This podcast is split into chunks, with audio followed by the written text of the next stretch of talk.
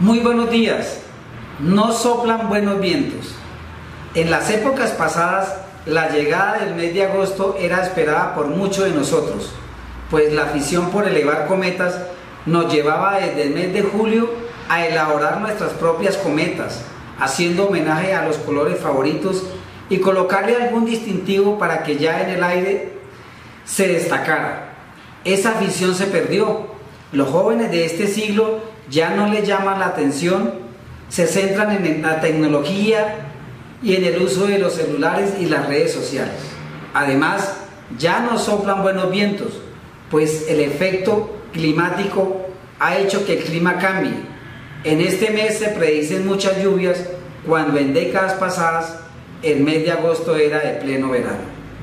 Ya no soplan buenos vientos porque en este gobierno, el que iba a acabar con la corrupción, se destapa otra olla podrida, esta vez desde el Ministerio de Glastic, que por encima de los intereses de cerca de 7.000 colegios públicos en cerca de 15 departamentos, para tener conexión a Internet, se antepuso el interés económico para otorgar contratos a empresas de los amigos más cercanos a la ministra que no cumplía con los requisitos mínimos legales para este tipo de contratos se han embolatado cerca de 70 mil millones de pesos que seguramente no regresarán a las arcas del Estado.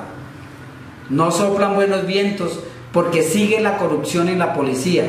Según el senador Wilson Arias del Polo Democrático Alternativo, en el 2020 se compraron 360 mil gorras con un costo de 9.400 millones de pesos que con el cambio de uniforme prácticamente deben echarlas a la basura.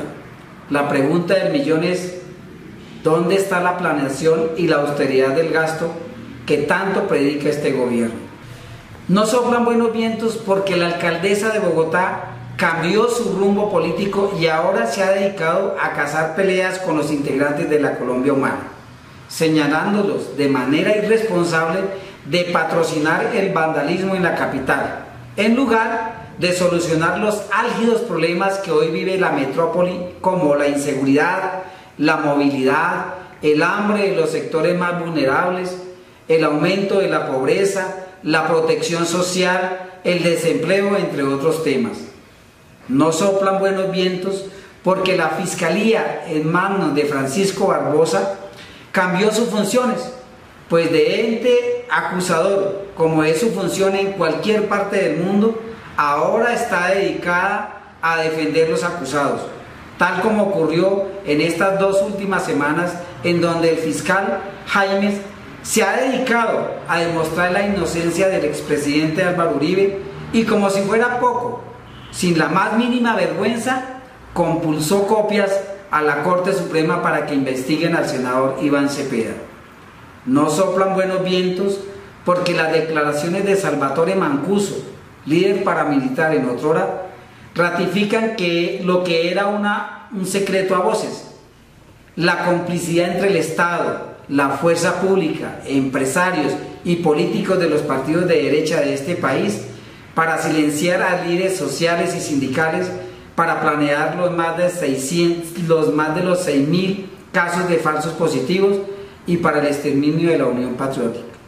En general, no soplan buenos vientos porque la economía de nuestro país sigue en declive. El peso colombiano va en caída libre, mientras el dólar está por las nubes, afectando de manera sensible el precio de muchos artículos, inclusive de la canasta familiar. Los jóvenes no tienen un futuro promisorio, la violencia arrecia.